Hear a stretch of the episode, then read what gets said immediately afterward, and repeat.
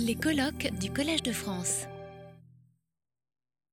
Donc, je suis très heureux d'avoir l'occasion de vous parler euh, de lumière aujourd'hui et de succéder à euh, Claude Cohen-Tanucci dans, euh, dans, ce colloque.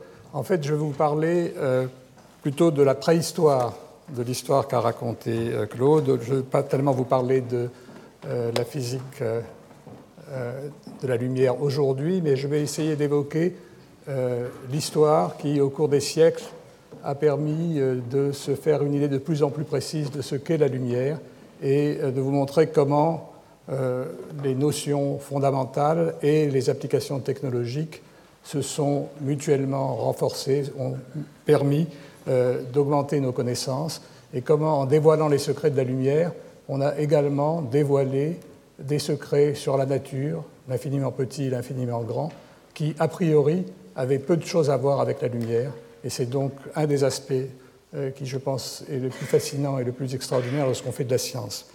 Euh, nous célébrons cette année l'année internationale de la lumière pour marquer des anniversaires importants. Comme je l'ai montré sur cette euh, diapositive, on célèbre d'abord le millième anniversaire du premier traité d'optique qu'on peut qualifier de moderne par le savant arabe Al-Hazen, qui a en particulier établi le fait que les rayons lumineux émanaient des objets que l'on observait et non pas de l'œil, comme le pensaient certains philosophes de l'Antiquité.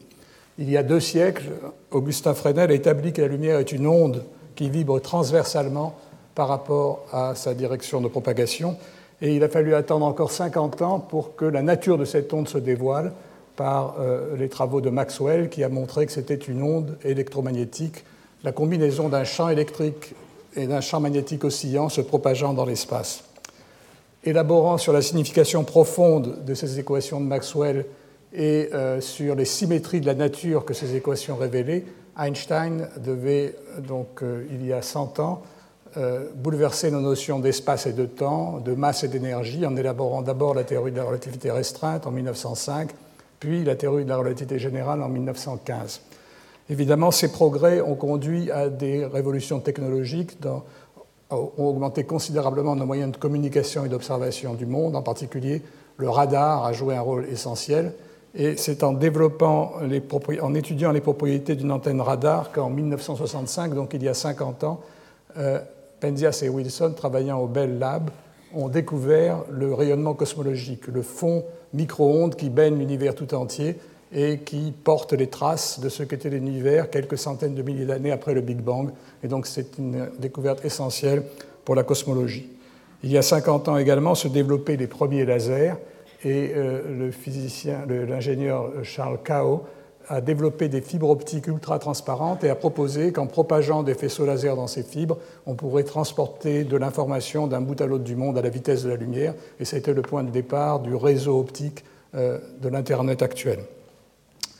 Donc, euh, en fait, euh, la coïncidence des dates nous, pousse de façon relativement artificielle à euh, sélectionner ces dates-là, mais il ne faut pas oublier qu'il y a eu bien d'autres événements et bien d'autres personnages qui ont joué un rôle essentiel dans le développement de l'histoire de la lumière. Et je voudrais évoquer, donc, sans m'attacher aux anniversaires, le cheminement des idées, l'interaction entre les observations et la théorie, les relations entre la recherche fondamentale et la technologie, qui ont jalonné cette histoire et qui fournissent des exemples instructifs de la façon dont la science progresse, de sa logique, mais aussi de l'importance que peuvent avoir à certains moments euh, les idées philosophiques préconçues ou des résistances psychologiques que certaines idées peuvent rencontrer. Schématiquement, je pense qu'on peut euh, résumer l'histoire de la lumière en trois périodes. Le XVIIe siècle, qui a été celui des premières observations quantitatives et au cours duquel se sont posées des questions fondamentales le XIXe siècle qui a apporté une réponse à ces questions, et le XXe siècle qui a complété ces réponses en montrant que la lumière était en fait plus subtile qu'on ne le pensait et qu'elle nous cachait d'autres mystères, en particulier le monde de l'infiniment petit. Donc les premières observations euh, physiques précises euh, des phénomènes optiques remontent au XVIIe siècle. Euh, il est intéressant de noter qu'elles sont contemporaines du développement de la mécanique. En fait, les deux sciences, la mécanique et l'optique, sont nées à peu près au même moment et ce sont souvent les mêmes scientifiques qui ont joué un rôle important dans les deux. On pense à Galilée, euh, à Newton, euh, à Huygens par exemple. J'évoquerai deux questions qui ont fait à l'époque l'objet de débats passionnés. La première sur la nature de la lumière. Est-ce que c'est une onde ou un flux de particules? Nous avons vu dans l'exposé de Claude, et j'y reviendrai, que c'est une question qui s'est posée jusqu'au temps moderne. Et la seconde est plus pratique, elle porte sur la vitesse de la lumière. Est-ce que la lumière se propage instantanément ou est-ce qu'elle a une vitesse finie Et si cette vitesse est finie, quelle est-elle Et nous verrons que les questions sur la vitesse de la lumière ont également jalonné cette histoire au cours des siècles. Euh, Descartes et Snell avaient établi au début des années 1600 les lois de la réflexion et de la réfraction, comment la lumière rebondit sur un miroir ou comment elle change de direction lorsqu'elle passe euh, de l'air à un milieu transparent. Et euh, ces phénomènes étaient bien établis, mais il s'agissait de savoir ce qu'était la lumière. Selon Newton, la lumière était formée de grains lumineux, de particules lumineuses se propageant le long des rayons. Et ces particules subissaient, lorsqu'elles passaient à l'interface entre, l'air et un milieu matériel, une force qui les défléchissait de leur trajectoire et changeait leur direction. Euh, suivant Huygens, au contraire, la lumière était une onde se propageant de proche en proche dans l'espace, et cette onde était diffractée lorsqu'elle rencontrait des obstacles, un peu comme une onde à la surface de l'eau est diffractée par les bords de l'obstacle. Et euh, cette diffraction expliquait également euh, le, fait que la lumière changeait de direction en passant d'un milieu à l'autre. J'ai représenté ici la réfraction de la lumière selon Newton et la réfraction de la lumière selon Huygens. Euh, dans les deux cas, il faut reconnaître que ces deux théories exigeaient que la lumière ait une vitesse de propagation finie. Dans l'Antiquité, certains pensaient que la lumière était instantanément partout. Et c'était un des arguments qui plaidait pour le fait que la lumière émanait de l'œil. Euh, je ne veux pas rentrer dans les détails des raisonnements aristotéliciens ou autres qui n'étaient pas vraiment des arguments scientifiques, mais le fait que la lumière avait une vitesse finie était implicite dans euh, les travaux de Newton et d'Huygens. Euh, la lumière devait se propager à vitesse finie, mais il y avait quand même une contradiction entre les deux. Si la lumière était un ensemble de particules, il fallait, euh, pour qu'elle se rapproche de la normale au dioptre, comme vous le voyez ici, lorsqu'elle passe de l'air à un milieu réfléchissant, il fallait que les particules subissent une force qui les accélère et donc qu'elles aillent plus vite dans le milieu matériel que dans l'air. Au contraire, suivant Huygens, euh, la réfraction des euh, plans d'onde que vous voyez ici nécessitait que la lumière ait une longueur d'onde plus petite dans le milieu matériel, donc que sa vitesse soit plus faible. Donc voilà une contradiction qui peut être testée par l'expérience, et c'est là la science moderne. Il faut, on peut faire des hypothèses, mais il faut qu'in fine, ces hypothèses soient testées par des expériences. Donc il fallait mesurer la vitesse de la lumière, dont on n'avait aucune idée jusqu'au XVIIe siècle. Le premier euh, scientifique qui s'est attaché à mesurer la vitesse de la lumière a été Galilée. Et il a tenté de la mesurer de la façon la plus simple possible. Il a placé un assistant sur une colline toscane à quelques kilomètres de lui. Chacun des deux, portait une lanterne. Galilée découvrait sa lanterne et demandait à son assistant de découvrir la sienne dès qu'il verrait la lumière. Et il pensait qu'en euh, mesurant le temps d'aller-retour et connaissant la distance euh, de son assistant, il pourrait déduire la vitesse de la lumière. Malheureusement, euh, le seul résultat qu'il a obtenu, c'est qu'il y avait un délai à peu près constant, indépendant de la distance de son euh, assistant, et ce délai ne fait que refléter le temps de réaction, évidemment, de l'ordre d'un dixième de seconde. La seule chose que Galilée pu conclure, c'est que la lumière allait très très très vite, au moins des milliers de fois plus vite que le son. Mais de façon très intéressante, et je crois ça illustre le côté fortuit de la recherche, Galilée a beaucoup plus, a joué un rôle beaucoup plus important pour le problème de la vitesse de la lumière par une découverte qu'il a faite qui a priori n'avait rien à voir, qui a été euh, l'invention de la lunette astronomique. La lunette astronomique lui a permis d'observer pour la première fois avec une résolution suffisante Jupiter et de voir les satellites de Jupiter qui gravitent autour de la planète. Alors aujourd'hui, on peut faire ça très facilement. La photo que vous voyez là a été prise avec un simple appareil de photo sur un trépied, avec un grossissement de l'appareil de photo. Et elle est due à mon collègue Igor Dotsenko qui, par une nuit claire, euh, dans la banlieue parisienne, a pu observer les satellites de Jupiter, euh, sans doute mieux que Galilée ne l'avait fait avec sa lunette euh, quatre siècles auparavant. Et vous voyez ici quatre satellites qui tournent autour de Jupiter et qui sont donc périodiquement occultés, ils sont éclipsés par la planète.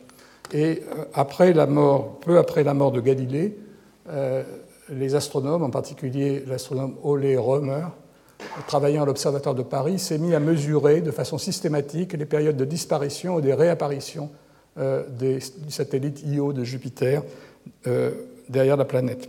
Et ce qu'il a constaté, euh, donc voici une photo de Romer, Et ce n'est pas, le pas le dernier Danois, scientifique danois qui va intervenir dans cette histoire. Donc j'ai représenté chacun de ces Danois par un timbre commémoratif publié par la Poste danoise. Donc ça, c'est Ole Romer, qui travaillait à l'Observatoire de Paris et euh, qui s'est rendu compte que si euh, euh, les satellites réapparaissaient plus tôt ou plus tard que prévu, c'était lié au fait que la Terre se rapprochait ou s'éloignait de Jupiter lorsqu'elle était sur son orbite autour du Soleil. Et il a constaté que le retard accumulé sur une période de six mois, entre le moment où la Terre se trouve en ce point et en ce point, correspondait à une quinzaine de minutes. Et cette quinzaine de minutes, il l'a attribuée au temps de propagation de la lumière le long du diamètre de l'orbite terrestre. Alors il se trouve, et c'est là encore la coïncidence extraordinaire en science, que c'était l'époque où on avait une idée de cette unité astronomique. Comment est-ce qu'on savait quel était le, diamètre de l'orbite terrestre? D'une part, à cause des lois euh, de Newton et de Kepler qui reliaient les tailles des différentes orbites, et ensuite par l'observation, en observant la planète Mars depuis Paris et depuis Cayenne, connaissant la distance entre Paris et Cayenne et les angles différents d'observation de Mars euh, entre ces deux points, eh bien, euh, on avait une idée approximative de la distance de Terre à Mars, à Terre à Mars, et d'après les lois de Newton et de Kepler, de la taille de l'orbite terrestre. Vous voyez qu'il y avait déjà de la recherche fondamentale qui coûtait très cher à l'époque, parce que pour envoyer quelqu'un à Cayenne et lui faire mesurer au même moment euh, l'inclinaison de Mars à Paris et à Cayenne, il fallait avoir la conscience que la recherche était importante et il fallait y mettre de l'argent. Donc, de cette façon-là, euh, Romer est arrivé à la conclusion que euh, la lumière devait avoir une vitesse comprise entre 200 et 300 000 km par seconde en, unité moderne, et que donc on comprenait pourquoi Galilée avait échoué. Donc ça, c'est euh, la physique du XVIIe siècle, et je voudrais insister sur le fait qu'elle nous donne déjà un certain nombre de traits qu'on va retrouver toujours plus tard en science. D'abord, euh, l'importance entre observation et théorie, la relation entre observation et théorie, le lien entre recherche fondamentale et application, c'est parce qu'on a développé les lentilles et les lunettes qu'on a pu faire ce genre de mesures. Euh, la communication entre euh, scientifiques travaillant dans des domaines différents, le, lien entre l'astronomie et l'optique en particulier, et euh, le caractère fortuit, ce que les anglo-saxons appellent serendipity, le fait que les découvertes apparaissent, comme Claude l'a dit, souvent de façon inattendue. Et là, par exemple, Galilée cherchait à mesurer la vitesse de la lumière, et d'autre part, il a développé la lunette, mais il n'avait pas pensé au fait que sa lunette lui servirait à mesurer la vitesse de la lumière beaucoup mieux que son assistant avec sa lanterne. Et on va retrouver ces traits par la suite. Donc, en tout cas au XVIIe siècle, on n'a pas été en mesure de savoir si la lumière allait plus ou moins vite dans un milieu transparent que dans l'air. Pour cela, il a fallu attendre le XIXe siècle. Et d'ailleurs, dès le début du XIXe siècle, euh, d'autres découvertes allaient indiquer que la lumière était en fait une onde. Et au début du XIXe siècle, Thomas Young, euh, en Angleterre, et Fresnel à Paris firent des mesures d'interférence. C'est-à-dire que l'idée était de séparer un faisceau lumineux en deux parties et de le recombiner, comme l'a expliqué Claude dans le cas des ondes de matière dans, dans, son intervention.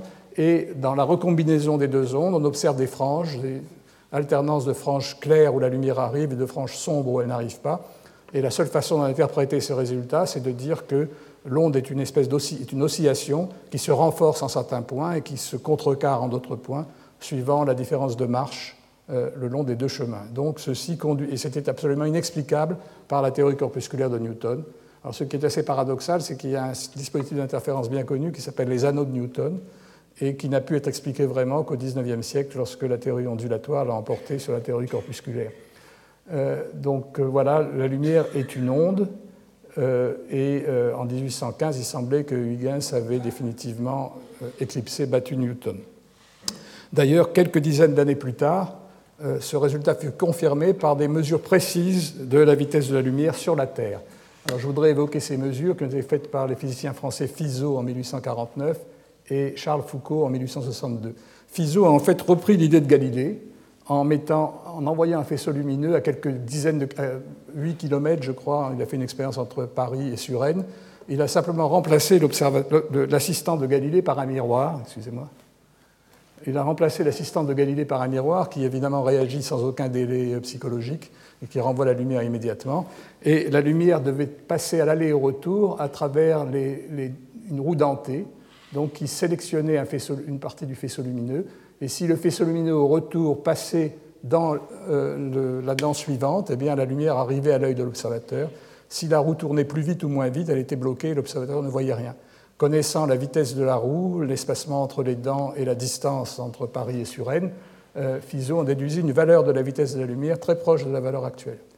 Une dizaine d'années plus tard, Foucault, l'homme du pendule, rien à voir avec notre collègue du, euh, du Collège de France, donc Charles Foucault, euh, a mesuré avec beaucoup plus de précision encore la vitesse de la lumière en améliorant le dispositif de Fizeau, ce qui lui permet de réaliser l'expérience dans, le laboratoire sur une distance de quelques mètres. Il a remplacé le miroir de l'expérience de Fizeau par un miroir tournant très vite et euh, la roue dentée lui servait simplement à découper une impulsion lumineuse très courte qui allait jusqu'au miroir. Le miroir la défléchissait en fonction de l'angle à laquelle il se trouvait, et donc qui dépendait du temps de propagation. Et en mesurant la déflexion du faisceau lumineux, on avait la vitesse de la lumière. Cette expérience était d'ailleurs euh, particulièrement intéressante parce qu'il suffisait d'intercaler sur le faisceau lumineux un, tube contenant un liquide pour mesurer la vitesse de la lumière dans un liquide et on trouvait bien qu'elle était inférieure à la vitesse dans l'air ou dans le vide, ce qui validait encore plus la théorie ondulatoire. Donc euh, voilà où on était dans les années 1860. On savait que la lumière était une onde, mais il se posait une question fondamentale. Si quelque chose vibre, qu'est-ce que c'est que ce quelque chose? Quelle est la nature de cette onde? Et alors là, la réponse vint à nouveau au départ, je pense, de résultats fortuits, de découvertes, d'observations qui n'étaient pas a priori prévues. On peut les faire remonter à la même époque que les travaux de Fresnel.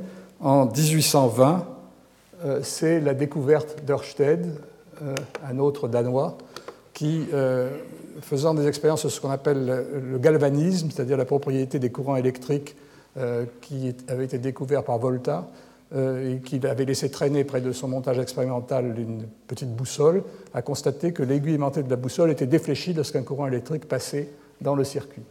En fait, euh, il semble, et en, préparant cet exposé, j'ai un peu cherché euh, des, sources historiques. Il semble qu'un Italien, Romagnosi, avait fait la même observation 18 ans auparavant euh, il l'avait décrite d'une façon un peu plus confuse. Euh, son expérience n'est pas très précise, n'est pas décrite de façon très précise.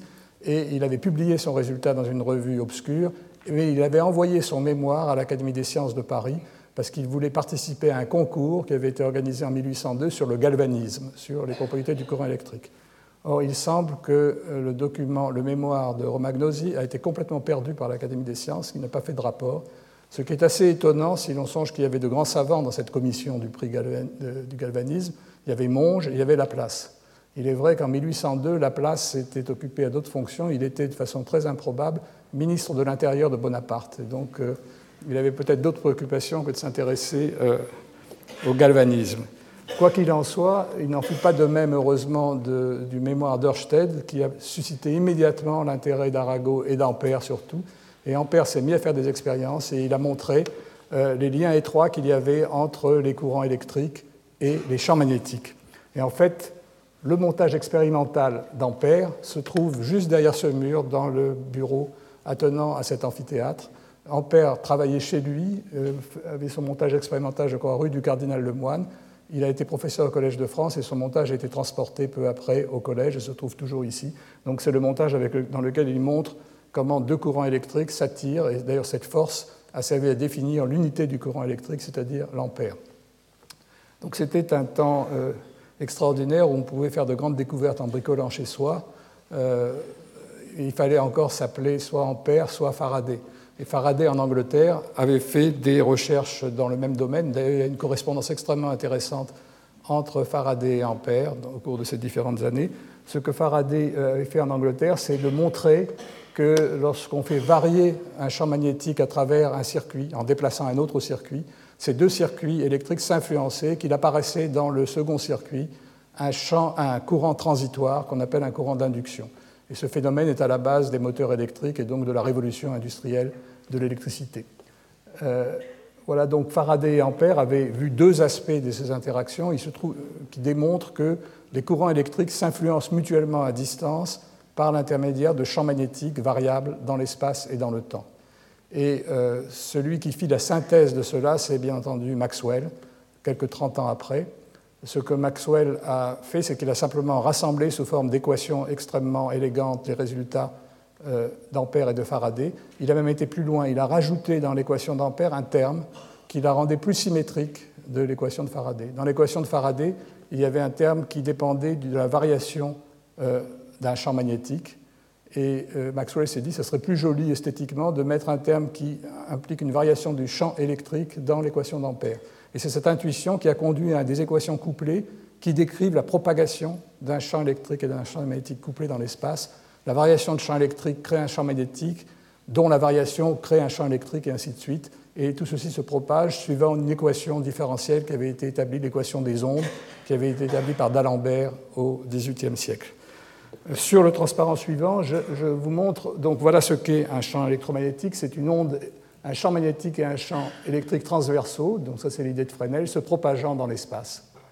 Alors, le, point des équations de Maxwell, c'est qu'elles étaient quantitatives et elles pouvaient déterminer la vitesse avec laquelle ce champ électromagnétique se propage. Cette vitesse, elle, est, elle dépend de deux constantes. Une constante epsilon, qui est la constante de l'électrostatique, qui est nécessaire pour calculer la force entre deux charges, depuis Coulomb, et mu, qui est la constante qui décrit la force entre deux courants, qui interviennent dans les équations d'Ampère. Et ce que montrent les équations de Maxwell, c'est que la vitesse de propagation de cette onde est, est égale à l'inverse de la racine carrée du produit d'epsilon et de mu. Et Maxwell connaissait epsilon d'après les travaux de Coulomb, connaissait mu d'après les travaux d'Ampère, il a juste multiplié les deux, fait calculer l'inverse de la racine carrée, il a eu la surprise de voir qu'il trouvait la vitesse que Fizeau et Foucault avaient déterminée pour la vitesse de la lumière.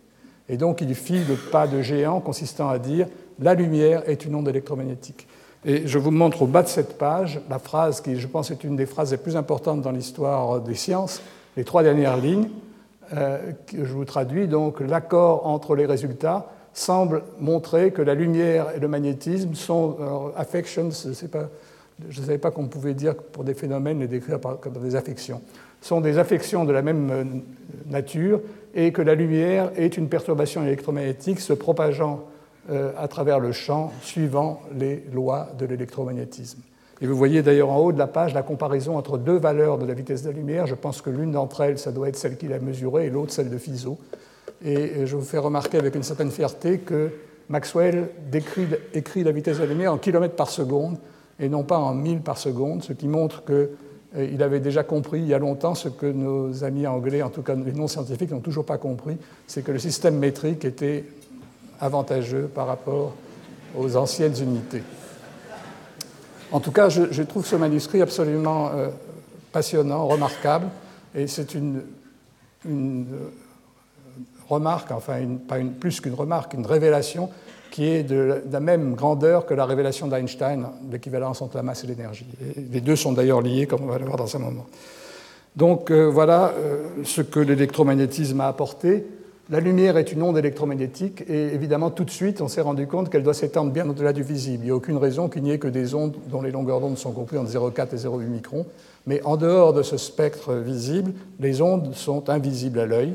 Et il a fallu attendre après la mort de Maxwell les travaux de Hertz en 1885 qui détecta les premières ondes de grande longueur d'onde, ce qu'on appelle les ondes radio ou micro-ondes, dont il n'est pas la peine d'insister sur l'importance qu'elles ont pour les communications. Euh, ces ondes radio sont également celles qu'émettent les petits moments magnétiques à l'intérieur de nos, de nos molécules et qui est détecté dans l'imagerie par résonance magnétique. Ce sont également les ondes du rayonnement cosmologique. Donc c'est vraiment ce rayonnement invisible joue un rôle essentiel pour l'information, non seulement pour la communication, mais également pour l'information qu'on a du monde extérieur. Et dix ans après, un autre euh, physicien allemand, Röntgen, découvrait de l'autre côté du spectre les ondes ultra courtes, des rayons X qui ont la propriété de pénétrer la matière et, euh, comme vous le savez, jouent un rôle essentiel dans les diagnostics médicaux parce qu'on peut observer l'intérieur de nos organes et également qui ont joué un rôle essentiel pour la découverte de la structure de la matière en cristallographie. Euh, euh, je, je n'insisterai pas sur l'importance de ces découvertes. Donc on retrouve au XIXe siècle toutes les caractéristiques qui étaient déjà en germe au XVIe l'importance de l'observation, le lien entre observation et expérience, entre physique fondamentale et application, euh, le caractère fortuit, puisqu'on peut considérer que le départ de l'électromagnétisme, l'expérience d'Ørsted, était une expérience fortuite, et un, élément supplémentaire, qui est le fait que euh, Maxwell a unifié des interactions apparemment disparates, l'électricité, le magnétisme et l'optique, et ça a été le point de départ de grandes unifications qui se sont produites au XXe siècle. Et en ce sens, on peut dire que Maxwell est le premier théoricien moderne avant les théoriciens qui ont unifié avant Einstein et avant les théoriciens qui ont unifié, par exemple, les interactions faibles et les interactions électromagnétiques et qui ont créé le modèle standard des particules au XXe siècle. Enfin, un dernier point, qui est une anecdote et qui consolera peut-être euh, tous les chercheurs qui ont eu des ennuis avec leur référé. Euh, euh, la Royal Society montre également que le papier de Maxwell n'a pas eu une histoire extrêmement simple. Il est resté six mois sur le bureau du référé. Et le référé n'était pas n'importe qui, c'était William Thomson, le futur Lord Kelvin, celui qui a créé l'échelle de température dont, dont, Claude vous a parlé. Il a retenu le papier sans raison réelle et le papier n'a été publié donc en juin 1865, alors qu'il avait été soumis en septembre 64. Heureusement, il y avait moins de concurrence à l'époque et ça n'a pas, la, paternité de l'électromagnétisme reste à Maxwell, mais vous voyez que ça, c'est également une constante de la science qui a perduré jusqu'au XXe siècle. Euh, il y a, donc je voudrais maintenant passer à l'époque moderne euh, pour dire que euh, les équations de Maxwell ont été fécondes également pour une autre raison. Au-delà des questions auxquelles elles ont répondu, ce sont les interrogations profondes qu'elles ont suscitées qui ont conduit à la physique du XXe siècle, aussi bien la relativité que la physique quantique, et là encore, Einstein, enfin c'est là qu'Einstein a joué un rôle essentiel.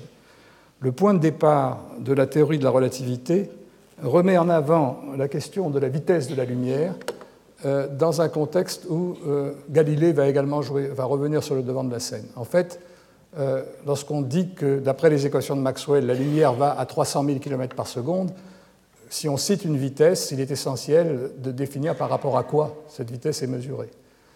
Il faut que cette vitesse corresponde à une mesure faite dans un repère donné. Et alors euh, Einstein s'est posé la question, si je suis dans le repère où la lumière va à 300 000 km à la seconde, qu'est-ce qui va se passer si je me déplace dans le sens du rayon lumineux? Est-ce que je verrai la lumière aller moins vite? Et est-ce qu'à la limite, si je vole à 300 000 km à la seconde, est-ce que je pourrais surfer sur un rayon de lumière? Et que, comment seront les équations de Maxwell si je suis dans un repère où la lumière est immobile? Et ça, c'est absurde, parce que si la lumière est immobile, les lois d'induction ne marchent plus et le champ ne peut plus se propager. Donc il est arrivé à la conclusion qu'il y avait quelque chose qui n'allait pas là. Et c'est là qu'il s'est souvenu du principe de relativité du mouvement de Galilée. Au XVIIe siècle, Galilée avait euh, euh, découvert le fait que les lois de la mécanique, la chute des corps, ou plus généralement les forces qui s'exercent sur des euh, corps en mouvement, donc ces lois de la mécanique obéissent à un principe de relativité. Elles doivent être les mêmes par rapport à tous les observateurs en mouvement uniforme les uns par rapport aux autres. Nous avons tous expérimenté cela. Si vous êtes dans un train qui bouge à une vitesse constante ou dans un bateau qui bouge à une vitesse constante, à condition qu'il n'y ait pas de vagues et que vous n'ayez pas le mal de mer, eh bien vous n'aurez aucun moyen, par des expériences de physique, de vous rendre compte si c'est vous qui bougez ou si c'est le quai qui se déplace en sens inverse. Donc, et euh, Einstein a eu l'intuition géniale d'étendre ce principe de relativité à l'électromagnétisme. Il a dit si les équations de Maxwell disent que la lumière va à 300 000 km à la seconde, si je pouvais mesurer une vitesse différente, ça voudrait dire que j'ai un moyen de savoir si je bouge ou non par rapport à un référentiel absolu. Et ça, si je décrète que ceci est impossible, ça veut dire que les équations de Maxwell doivent prendre la même forme et que la lumière doit avoir la même vitesse dans tous les repères en déplacement à vitesse uniforme. Alors ça paraît simple dit comme ça, mais ça conduit à l'abandon d'une propriété fondamentale de la physique newtonienne qui est le caractère absolu du temps. Je pense qu'une des questions qui a été posée euh, à Claude tout à l'heure, elle était liée à cette reluctance, à cette résistance que les gens ont à admettre que le temps n'est pas absolu. Et donc il faut renoncer valeur, euh, au caractère absolu du temps et admettre que les intervalles de temps, comme les intervalles d'énergie, dépendent du repère et ils se transforment lorsqu'on change de repère par des équations qui associent de façon euh, euh, inextricable le temps et l'énergie. excusez-moi, le temps et l'espace. Donc ça, ce sont les équations que Einstein a établies et qui l'ont conduit, après quelques lignes de calcul, au fait qu'il fallait également associer la matière et l'énergie par cette fameuse équation E égale mc2, qui est sans doute la plus connue de toute la science, même si les gens n'en comprennent pas toujours la signification, et qui indique que la matière recèle une quantité énorme d'énergie, en particulier dans le noyau des atomes, qui concentre l'essentiel de la masse, et ça a été évidemment le départ de toutes les conséquences énergie nucléaire. Euh, en particulier, vous voyez que la vitesse de la lumière intervient ici dans un phénomène qui n'a rien de lumineux au départ, et donc que la lumière envahit tout, et que la compréhension de la lumière nous permet de comprendre le monde bien au-delà des phénomènes d'optique. Et également, il a très vite compris que si euh, la masse et l'énergie c'était la même chose, comme la lumière transporte de l'énergie, même si elle n'a pas de masse, elle doit subir l'effet des champs de gravitation. Et il a montré donc qu'un rayon lumineux devait être dévié au voisinage d'une masse et que le fait que les rayons lumineux prennent des trajectoires courbes, en fait, reflète la courbure même de l'espace-temps, le fait que l'espace et le temps sont modifiés par les corps massifs. Et ça, ça a été la fameuse relativité, théorie de relativité générale, qui est la base de toute la cosmologie moderne et qui a été vérifiée par des tas d'observations. La première étant l'observation du léger déplacement d'étoiles derrière le Soleil au cours de l'éclipse de Soleil de 1919.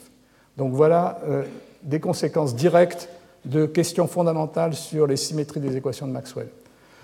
Euh, j'en arrive maintenant, euh, je dois parler maintenant de la physique quantique. Alors, ce n'est pas facile de parler de physique quantique simplement avec des mots, mais ça a été grandement facilité par l'exposé de Claude. Je voulais dire qu'il y a, d'autres caractères mystérieux, d'autres phénomènes mystérieux observés à la fin du XIXe siècle qui ne pouvaient pas s'expliquer simplement avec les équations de Maxwell et qui ont conduit toujours le même Einstein à introduire les idées de base de la physique quantique. Ces deux euh, phénomènes mystérieux, ce sont les propriétés du rayonnement thermique, c'est-à-dire du rayonnement des corps chauffés. Tout corps chauffé rayonne intrinsèquement et on, peut, on a pu, dès la fin du XIXe siècle, enregistrer, observer le spectre de ce rayonnement à une température donnée. Et l'autre phénomène mystérieux, c'est l'effet photoélectrique, la propriété qu'ont les métaux d'éjecter des électrons. Alors les électrons sont les particules d'électricité qui ont été découvertes par un autre Thomson, non pas euh, euh, William Thomson, mais J.J. Thomson en 1897. Donc lorsqu'on éclaire euh, un métal, il éjecte des électrons. Alors pourquoi est-ce que c'était bizarre? Parce que l'énergie des électrons éjectés ne dépendait pas de l'intensité de la lumière, ce qu'on aurait cru observer classiquement. Si on éclairait plus fort, la seule chose qui se passait, c'est qu'on éjectait plus d'électrons, mais ils avaient toujours la même énergie. Et cette énergie ne dépendait que de la couleur de la lumière, ce qui semblait bizarre. Quant au rayonnement de chaleur, au rayonnement thermique que j'ai représenté ici, eh bien, il a une forme de courbe en cloche qui est facile à comprendre. À une température donnée, il y a un maximum de rayonnement. Mais le côté vexant de l'affaire, c'est que la physique classique était incapable d'expliquer cette courbe en cloche.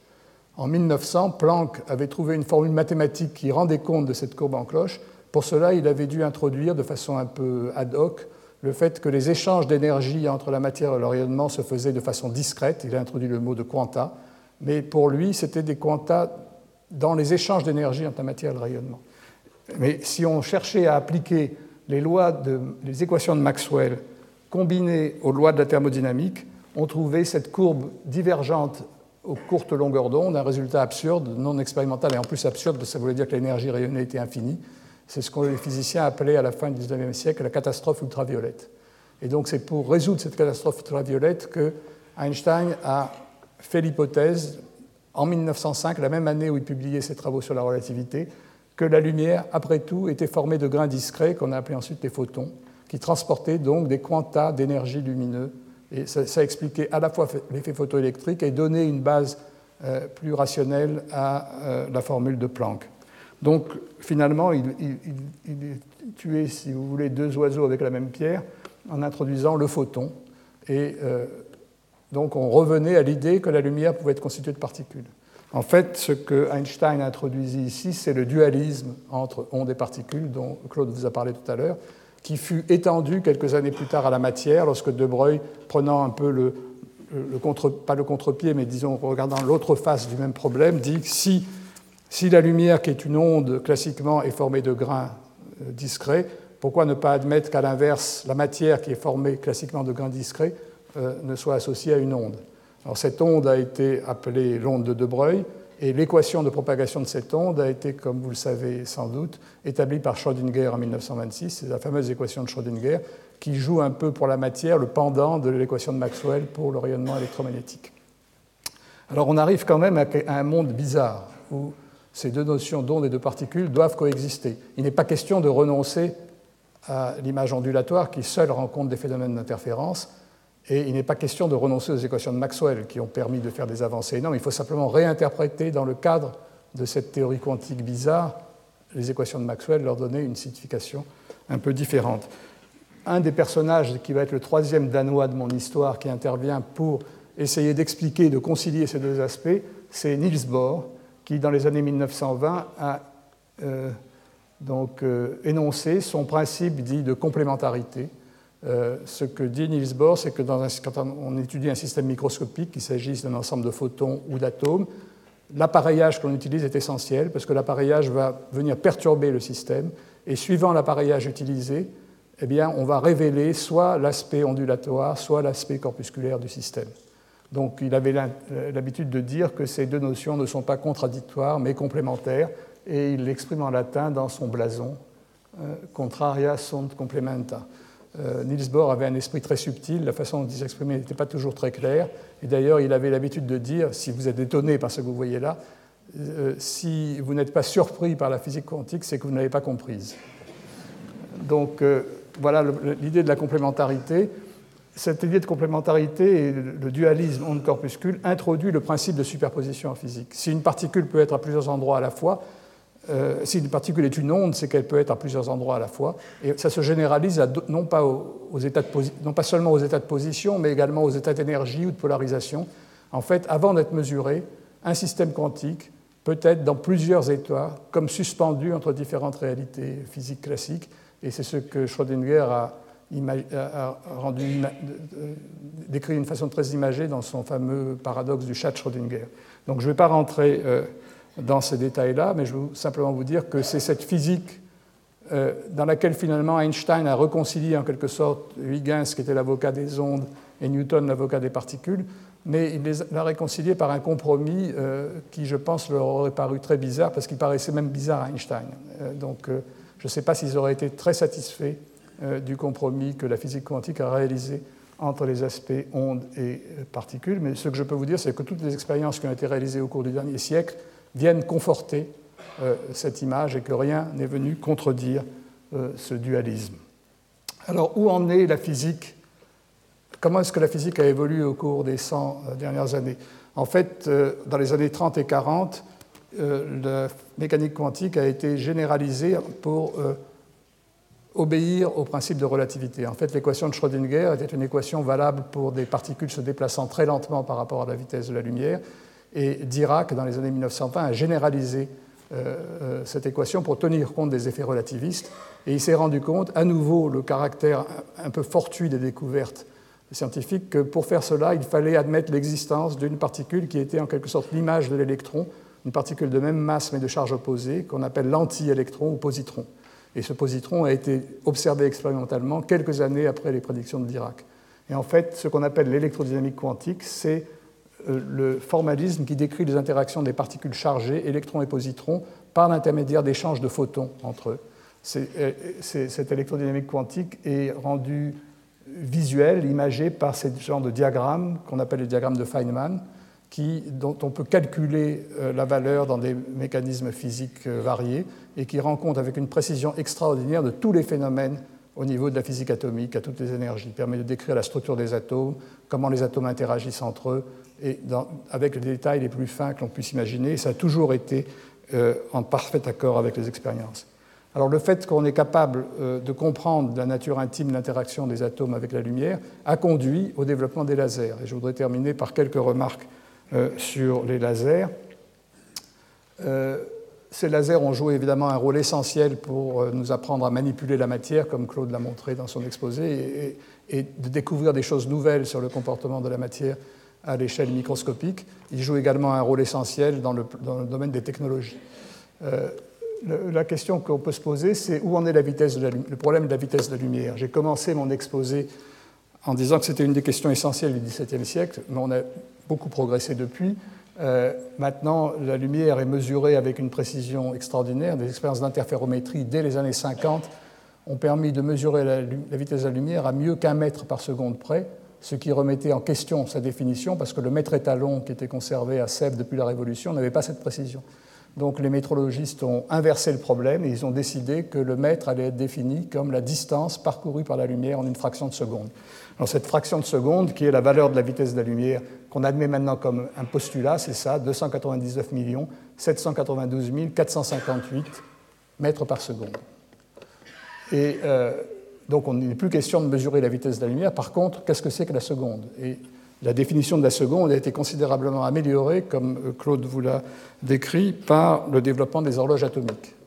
Comme vous l'a dit Claude, on mesure le temps. Euh, de, tout temps, on a mesuré le temps par la mesure de phénomènes périodiques. À l'époque de Huygens et de euh, Galilée, on mesurait les oscillations d'un pendule qui avait une fréquence d'une période de l'ordre d'une seconde, avec une précision qui ne dépassait pas la minute par jour, c'est-à-dire une précision de l'ordre en utilisant les, unités qu'a utilisées Claude, de l'ordre de 10 4, disons. Eh bien, euh, si on se euh, verrouille sur la, fréquence d'oscillation d'un champ micro-ondes qui est lui-même stabilisé sur un atome, l'atome de césium, on définit la seconde comme euh, le temps que de 9 milliards 192 millions 631 770 périodes de l'atome de césium. Vous voyez qu'on a besoin maintenant de 10 chiffres significatifs pour définir la seconde. Ça, c'est l'état actuel, la définition des horloges du temps officiel actuel. Mais le développement des horloges optiques, dont Claude vous a parlé, va permettre d'ajouter 5 chiffres significatifs à ces mesures, et on peut penser que dans quelques années, le temps sera défini. Euh, par exemple, si on prend une horloge atomique basée sur une transition optique de l'atome de l'iterbium, une seconde, ça sera ce chiffre que je ne sais pas comment lire, enfin il y a des trillions de, de périodes, à une période près. Et des horloges qui ont cette précision, comme Claude vous l'a dit, euh, ne dévient pas. Euh, il, a, parlé d'une seconde en 300 millions d'années. En fait, les horloges optiques ont une précision de l'ordre de la seconde sur l'âge de l'univers. C'est ce qu'on appelle 10-18. Il faut 10 puissance 18 secondes pour qu'elle dévie d'une seconde.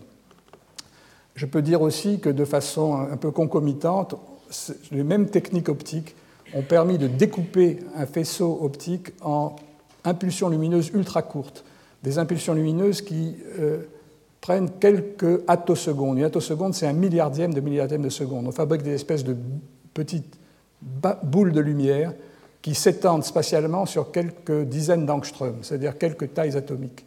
Et on est capable de mesurer le temps de passage de ces euh, trains d'impulsion sur des distances qui correspondent à quelques diamètres des orbites planétaires des atomes. Alors vous voyez le progrès qu'on a fait depuis Romer. À Romer, il fallait les orbites des planètes, c'est-à-dire le système solaire tout entier pour mesurer la vitesse de la lumière.